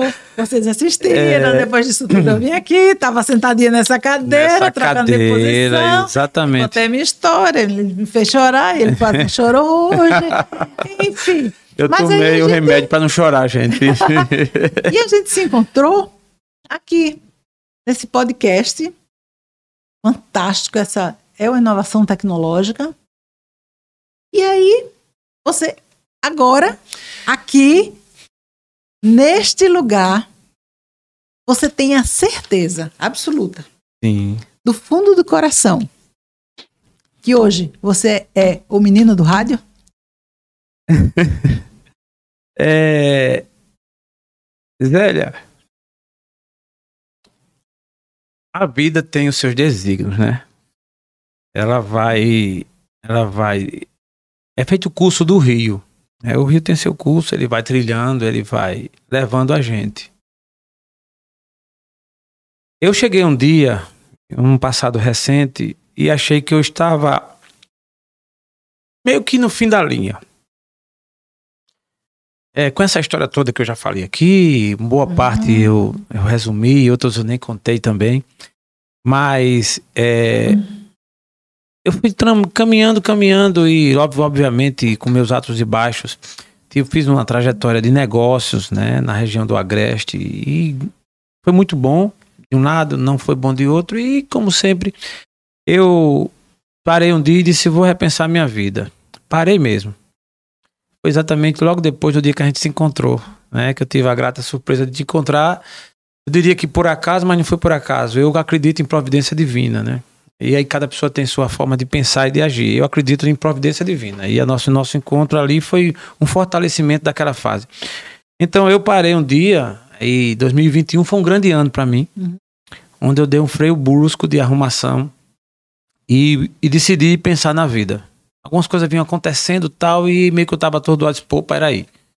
Eu acho que isso vale a pena quem está nos ouvindo. De repente, se você está numa fase da sua vida não tão boa, ou que precisa de uma revisão, onde você precisa se reencontrar, fazer um- uma virada de chave, de repente seja o momento e de repente sirva o que eu estou falando aqui para alguém. E eu resolvi parar. E parei, mas sabe aquela parada assim como nunca? Eu vinha sempre no piloto automático. Essas histórias que eu contei aqui, elas foram carregadas de muitas emoções. Então, assim, era punk. Era entrando numa coisa, saindo em outra. Quem estava perto de mim sabe disso, né? Renata, então, que é a pessoa a testemunha ocular e mais forte de tudo. Então eu vinha no piloto automático, muita coisa acontecendo, tal, tal. E você começa meio que não pensar bem na vida, não pensar bem no momento atual, não viver bem o presente. É, você começa meio. Daqui a pouco passa um ano, você assim, começou janeiro, é dezembro. Ô, gente, o que foi que eu fiz? Tá, tudo bem, eu apareci aqui, apareci ali, ganhei uma grana aqui, ganhei uma grana ali e tal, mas e aí? E, e a vida mesmo, assim? E se cuidar? E a saúde? E a mente? E os amigos? E a família? E os filhos? Faz o quê? Ah, passou. Né? É, cadê? A, a mãe da gente tá aí passando, enfim. E aí, porra, velho, eu fui É parei. aquela música. Já vi. É. Já vi do que é, diga lá, meu irmão. Meu irmão, Sou é isso. cantora. Pronto. Mas assim, que tem umas frases, né, algumas músicas que. É, que marcam, né? Elas É, se falando. É isso vida. mesmo. E, e- você, se você não tiver cuidado, Zélia, hoje em dia, com esse mundo moderno, que tem muita coisa boa, se você não tiver cuidado, você É engolido. é engolido. Daqui a pouco você passou, você, caramba, e aí? Como é que vai ficar? Eu vinha nesse piloto automático, tudo muito intenso, aí eu dei uma freada brusca. 2021, dia 6 de maio, Em plena pandemia. em plena pandemia. Eu, assim, até, Ainda em plena Pra pandemia. você ter ideia, é incrível. Eu, eu dei essa freada, eu parei, mas não foi por conta da pandemia. A pandemia, obviamente, que contribuiu. A gente deu. O mundo mudou, Uhum. né?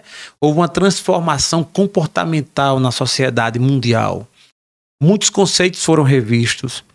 É, e isso contribuiu também para esse meu freio, mas não foi o carro-chefe. O carro-chefe foi a reflexão mesmo, dizer assim, caramba. E algumas coisas começavam a dar certo, outras não comecei a bater cabeça, eu digo, peraí, tem alguma coisa errada, eu tenho que sentar para rever.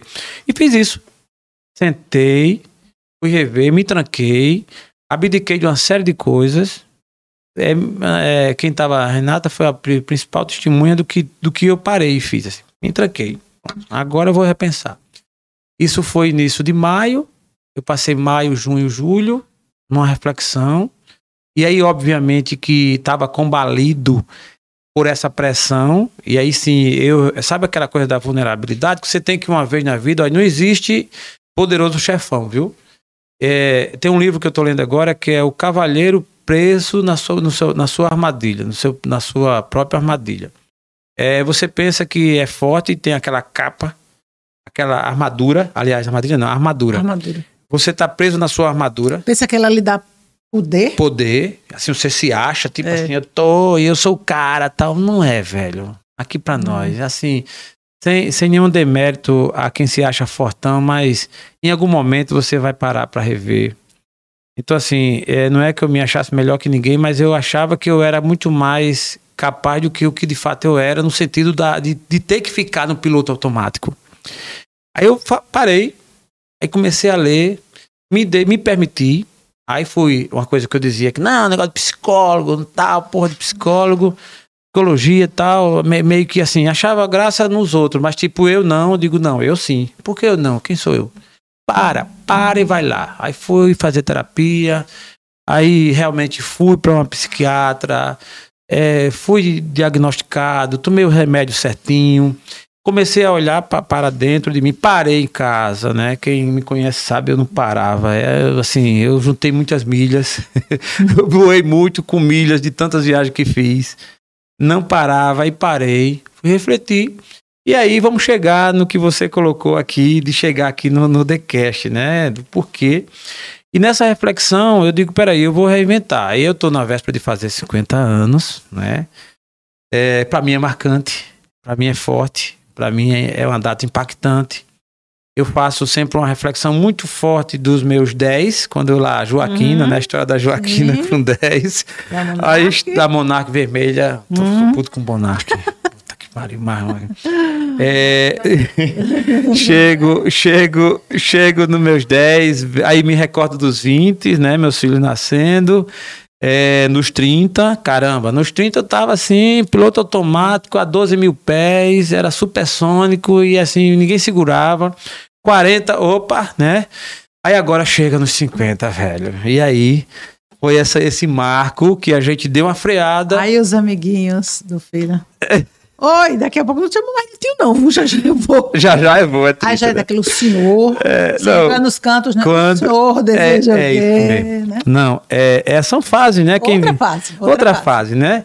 Quem viveu, quem vive sabe disso, né? Quando começa a chamar você de tio, né?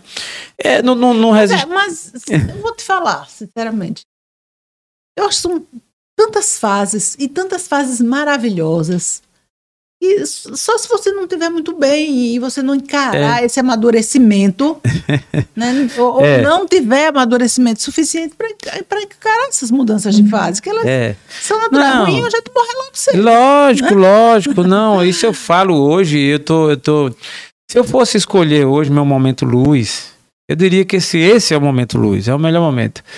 Esse dia de hoje é muito importante para mim. Entendeu? Claro. É o dia de hoje, o meu momento luz é hoje. Esse dia é muito importante tá aqui. Que bom. É, perto de você, que marcou a minha história também na trajetória profissional. Perto do. É, não estar tá aqui presente, mas de alma estar meus filhos, né? Meu enteado, que eu considero como filho, Lucas, que é um cara genial também. Minha esposa, enfim, as pessoas que passaram na minha vida. E é, fazendo. O que quero, o que, o que sinto Aí. O que quer e o que sempre sonhou, que estava ali é, dentro, é. guardadinho, guardadinho. Ela fez muito menção, né? É, com certeza, então, com assim, certeza. Não há tempo para a gente realizar sonhos. Não, não. Você, não é tocou, você cantou a bola. Se a gente, a gente vai fazer um resumo desse momento aqui marcante, desse encontro que, que foi provocado com a sua presença, você aí como host é hoje do TheCast. Host. É, host do TheCast aqui, viu? essa palavra, minha gente, que vocês sabem. Zélia Cavalcante hoje, host, do TheCast. E eu convidado, né? Eu, essa coisa de convidado é, é diferente, viu, Tom? dá uma energia assim diferente. É... Mas é um momento luz, uhum. um momento muito bom, porque fruto dessa parada que eu dei, essa parada brusca de reflexão, né, é... onde eu pude realmente parar, rever e mudar alguns hábitos, mudar alguns paradigmas, alguns pensamentos, porque ao longo da vida é comum que todo ser humano vai juntando as crenças, uhum. as ideias, os pensamentos, o que a gente aprendeu, o que a gente ensinou. Eu passei anos também dando aula. Eu fui professor de algumas faculdades, dei aula no curso de administração, dei aula no curso de gestão de projetos, no curso de engenharia de produção. Então, assim, convivi com muita gente. É normal encontrar pessoas na rua que me perguntam aí, falam comigo e eu nem sempre lembro, né, Natinha? É comum. Quando eu fui seu aluno, realmente, É, né? interessante que algumas pessoas me encontram e dizem, quando dizem assim, professor, tudo bom? Opa, esse é legal. né? E aí outros que me encontram e não falam o nome, eu também fico voando, mas aí, logicamente, educadamente, Com eu né, trato. mas- Mas é normal, assim, é, para muitas, para algumas pessoas eu marquei e assim a pessoa me conhece. E aí junta a estadia da minha passagem numa empresa durante 25 anos, os negócios que já passei, é, a vida pública que vivi e a minha história como professor, então junta aí uma gama de situações em que é, algumas pessoas é, me respeitam, enfim, me abraçam e quando me encontram falam e nem sempre eu as conheço, né? Vale a pena eu contar essa, essa foi interessante, Zélia. Eu viajando, aí cheguei no aeroporto e tu fui tomar um cafezinho, como geralmente a gente faz, né? Tomar um expresso. Aí chega uma pessoa. Aí, ô Jaelson, tudo bom, tal, tal. Aí eu gostei de ouvir, opa, tudo bem, bati um papozinho rápido com ele. E aí, tudo bem, vai viajar? Vou, tal. Eu tava indo para BH. E aí, de repente, ele foi embora, eu também, separamos. Daqui a pouco, coincidentemente, a gente falou pouco, ele estava no mesmo voo que eu. E ele também ia para BH. Beleza, ele sentou numa poltrona, eu noutra, e aí eh, voamos, chegamos no aeroporto. Quando desceu, eu fui pegar as bagagens, ele também. E novamente a gente se encontra. Ô, rapaz, tudo bem, não sei o que e tal. Começa uma conversa. E eu sem lembrar o nome dele. Sem lembrar o nome dele, digo, meu Deus do céu, e agora? E ele falando sempre, Jaelso, Jaelso, Jaelso. Aí ele disse, eu ia ficar em tal hotel, não sei, se eu te levo, meu carro tá aí, ele mora lá, mora lá e faz uns serviços aqui. Eu te levo, eu disse, não, pai, não é pesaroso pra você, não, eu levo. Resumo da ópera, eu fui com ele, me deixou no hotel. E eu sem lembrar o nome dele, acredita? E o cara falando comigo com o maior, assim, eu digo, meu Deus do céu, e agora como é que eu faço? A prova de que algumas pessoas passaram pela nossa vida e que respeitam a gente, que gostam e até lembram do nome. E aí, quando desceu no aeroporto, disse: Olha, eu moro aqui perto, qualquer coisa você ligue pra mim, tem meu número, né? Aí eu disse: "Ixi, agora, meu Deus. Eu disse: Rapaz, eu troquei de telefone, me dá teu número aí. Aí ele me deu o telefone e eu ainda assim fiquei com vergonha de perguntar o nome. Aí eu coloquei assim: Amigo de BH. Aí gravei e fui. Aí no dia seguinte eu passei a noite pensando. Eu digo, não é possível um negócio desse. O cara, meu amigo, me trouxe aqui e tal. Aí lembrei. Foi um, um dos momentos que a gente passou, até naquela fase que você passou na empresa como assessora de comunicação, e ele também ali esteve fazendo um trabalho junto com o presidente e tal, tal. Então, e eu não lembrava. Ou seja, na nossa vida, né, a gente nem sempre lembra, mas o que é que é bom? É a gente ter isso guardado no coração de que algumas pessoas lembram e respeitam a gente. Porque a né? gente passou e fez o bem. E fez o bem. Isso é muito bom, gente. É, eu acho que a gente nem sempre consegue, mas é bom sempre tentar. Com certeza. Fazer o bem, pensar positivo. Isso faz parte de uma jornada. Então, é, Zélia, chegando onde estamos, né? É, estamos aqui hoje. Essa história da sua pergunta, né? Do menino do rádio. Por isso que eu dei esse nome e eu me orgulhei e fiz questão mesmo. Porque aquilo estava no meu coração quando menino mesmo. Entendeu? Uhum. aquelas pautas que eu ali fazia e eu, eu imitava direitinho o radialista, entendeu? E hoje, passado alguns anos, é nessa, nessa minha vira-volta aí que foi que eu fiz. Eu digo, vou fazer uma coisa nova. Eu podia abrir um comércio, eu tive vários negócios, eu quebrei alguns. Minha primeira loja, minha primeira empresa, Zé, eu nem te contei. Eu abri uma empresa com 20 anos chamada Tudo Lá. Tudo para celular. E eu me achava, né, assim, na época, é por isso que eu digo, você vai evoluindo. Aham. Você vai abrindo seus olhos. E aquela empresa eu achava que eu digo, não, agora vai-se embora. Aí abri empresa com tudo, com tudo que não era de direito. CP, CNPJ, conta bancária, tudo, imagine. Isso eu tinha 20 anos. é, e de repente eu descobri que eu estava num buraco. E aí foi a minha primeira, minha primeira empresa que eu quebrei. Mas me serviu de experiência. Aí foi que eu fiz, vendi tudo que tinha, paguei todas as dívidas, meu nome se manteve limpo, que é uma coisa que eu acho que vale muito a pena você manter seu nome limpo. E aí vendi tudo, paguei e parti para frente. E fui abrindo, abri outra, abri outra. E graças a Deus, sempre que deu certo, eu continuei. Vendi algumas que estão bem no mercado, marcas que a gente criou. É, eu fiquei conhecido, inclusive, como uma pessoa que deu nome às marcas, né, Natia? Assim, é, a gente estuda muito, assim, lê, então eu gosto dessa coisa da criação. E eu nem vou falar de outras marcas que criamos, foram várias. E, mas vamos falar agora da, da, da que estamos, né? Uhum. Estamos hoje aqui no TheCast e Zélia Cavalcante aqui dando, abrilhantando, né? Com a sua expertise, com o seu nome, enfim, é um, fico lisonjeado. Mas o TheCast, Zélia, foi fruto desse freio. Aí quando eu freiei para me organizar, aí eu digo, peraí, aí comecei a me cuidar, me tratar, e eu descobri que tinha uma pegada que eu podia ajudar algumas pessoas, que era o sono. Eu tinha uma insônia, graças a Deus hoje está bem administrada, mas ela estava meio que crônica. E quando eu tive essa ideia, eu abri um Instagram novo, como hoje em dia tudo na rede social. E eu digo, peraí, eu vou virar um coroa que está na rede social, porque é muito forte ser os jovens, né? Os jovens Uhum. que estão bem para frente. Aí o que foi que eu fiz? É, criei um Instagram chamado Destrave Seu Sono. E vem do verbo destravar mesmo. Vamos Uhum. destravar o sono. E quando eu criei, incrível como daqui a pouco começou a aparecer pessoas se identificando comigo. Aí a coisa começou a acontecer. Aí eu digo, peraí.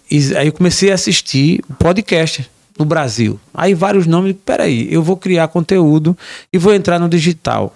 Aí chega a hora de eu realizar em- na prática mesmo o, o, a realização da comunicação. Porque, gente, o digital é isso. O digital ele reúne uma série de, de, de, de conhecimentos, de profissões, de histórias, de legados. E você pode fazer bom uso disso aí. E foi o que aconteceu. Eu digo, peraí. Aí criei. A ideia inicial foi o Destravo Podcast. Opa! E gravamos o primeiro episódio. Isso foi, eu imagino, essa ideia. Eu saí do casulo. Eu saí do quarto escuro em julho. Eu fiquei maio, junho, julho. E em agosto eu botei a cara para ver o sol. Botei a cara para ver o sol, literalmente. E comecei a sonhar. Eu digo, peraí, é, eu acho que não é o fim da linha, não. Acho que é a metade. Vamos embora. e aí comecei a ter uma ideia e aí veio, peraí, vou pro digital. E criamos o Destravo, é, uma empresa que chama-se Destravo Produções, destravo.com Produções Digitais Limitada. É uma empresa com CNPJ. E aí derivamos o Destravo Podcast. Gravamos o primeiro episódio no dia 9, foi lançado no dia 9 de dezembro. Foi um episódio marcante para nós, chamado Os Inconformados, baseado exatamente numa inconformação que, positiva que todo mundo pode ter, de renovar, de destravar, de sair do quarto escuro, de sair do, do casulo. Então, assim, aí, porra, vou fazer esse negócio aqui, vai ser legal. Destrava o podcast. Aí lançamos o primeiro episódio, logicamente sem ninguém nos conhecer. E aí um casal de amigos muito bons que a gente convidou e fizemos uma roda viva aqui e começamos a falar sobre a vida e sobre você estar inconformado com o que você tem, com o que você está e quer mudar. E essa é uma inconformação positiva, não é, uma- não é um desespero. Uhum. Não é desesperado, é você inconformado. Foi muito bom. Aí pe- pegou. Aí a gente fez o segundo episódio, o terceiro. E aí, nesse meio tempo, a gente começou a ficar um pouco conhecido. E aí eu digo, peraí, rapaz, será? Encontrei, gente, com Zélia Cavalcante, assim, ó. é, estávamos numa parada lá no banco, daqui a pouco chega, eu digo, epa, olha ela ali, peraí, falamos. E ela, como sempre, receptiva, gentil, cortês. É, é, nos atendeu muito bem, começamos a conversar. Daqui a pouco eu digo, oxe, vou aproveitar para convidar para ela fazer um episódio com a gente. E aí, vocês sabem, vai lá no nosso canal, Destravo Podcast. No caso agora é Decast Podcast. Vai lá no YouTube que você vai, vai ver lá é, o orgulho da minha história lá, a história de Zélia Cavalcante, muito bom. É, e aí, tudo começou a acontecer. Gravamos 50 episódios. Aí, quando a gente gravou. 50 episódios, 50 anos, é um número marcante. não é marcante. Então, quando a gente é, evoluiu, aí, peraí, vamos agora é, já dar um upgrade na marca.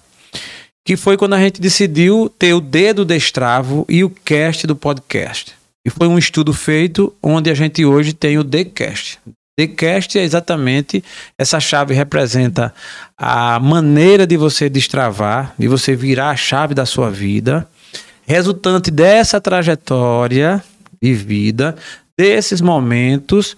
E aí a gente hoje começa a vislumbrar novos negócios, pessoas boas. Eu queria assim registrar muito de maneira muito forte o que é o que essa luz nos trouxe. O, o, que, é, o que é você sair do quarto escuro?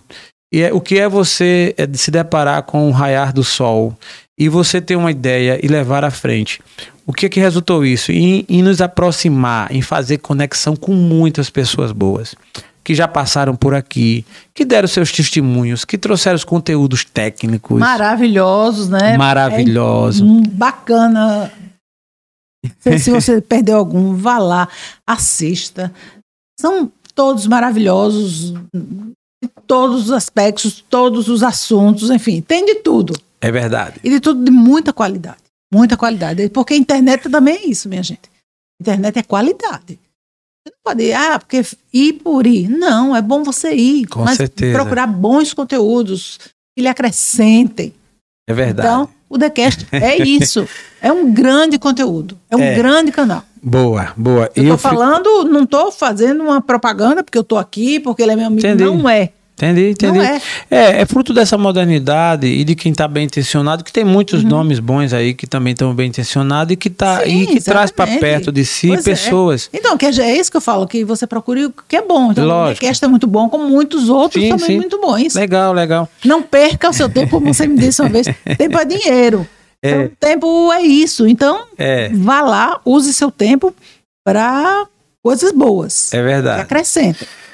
Mas, Zélia, eu estou muito contente em falar parte da nossa história aqui. Hoje o que se resume aí ao A gente longo. já falou um bocado. Olha, eu aqui tem, aqui tem depoimentos marcantes, né? Tem, eu me contive aqui a emoção em alguns momentos, porque realmente é forte. Eu acho que como, como, como para qualquer pessoa que tem a sua história de vida, que também é louvável, respeitável. E foi porque eu fico muito feliz em ter essa oportunidade nesse momento, no dia marcante em que, na verdade, aí eu vou revelar aqui, viu, viu, viu Zélia? Agora sim, eu me sinto um, com renovo. É renovação. É, esse meus 50, eu vejo um, um leque de oportunidades. Acho que tudo que vivi foi muito útil, muito importante, mas passou. A vida é uma sequência.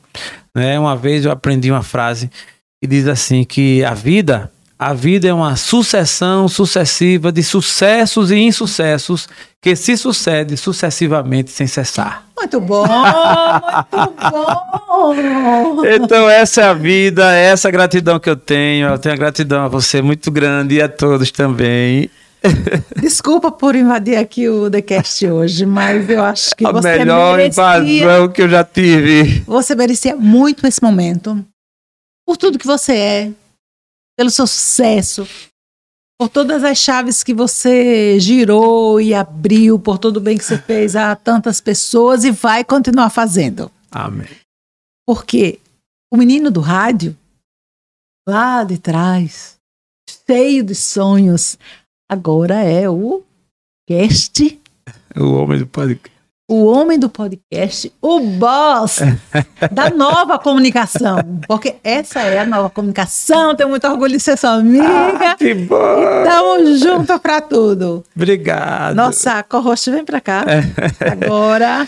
Venha pra cá, gente. É- Renata, você tem um, um papel fundamental, claro, você sabe que você tem um papel fundamental nisso tudo.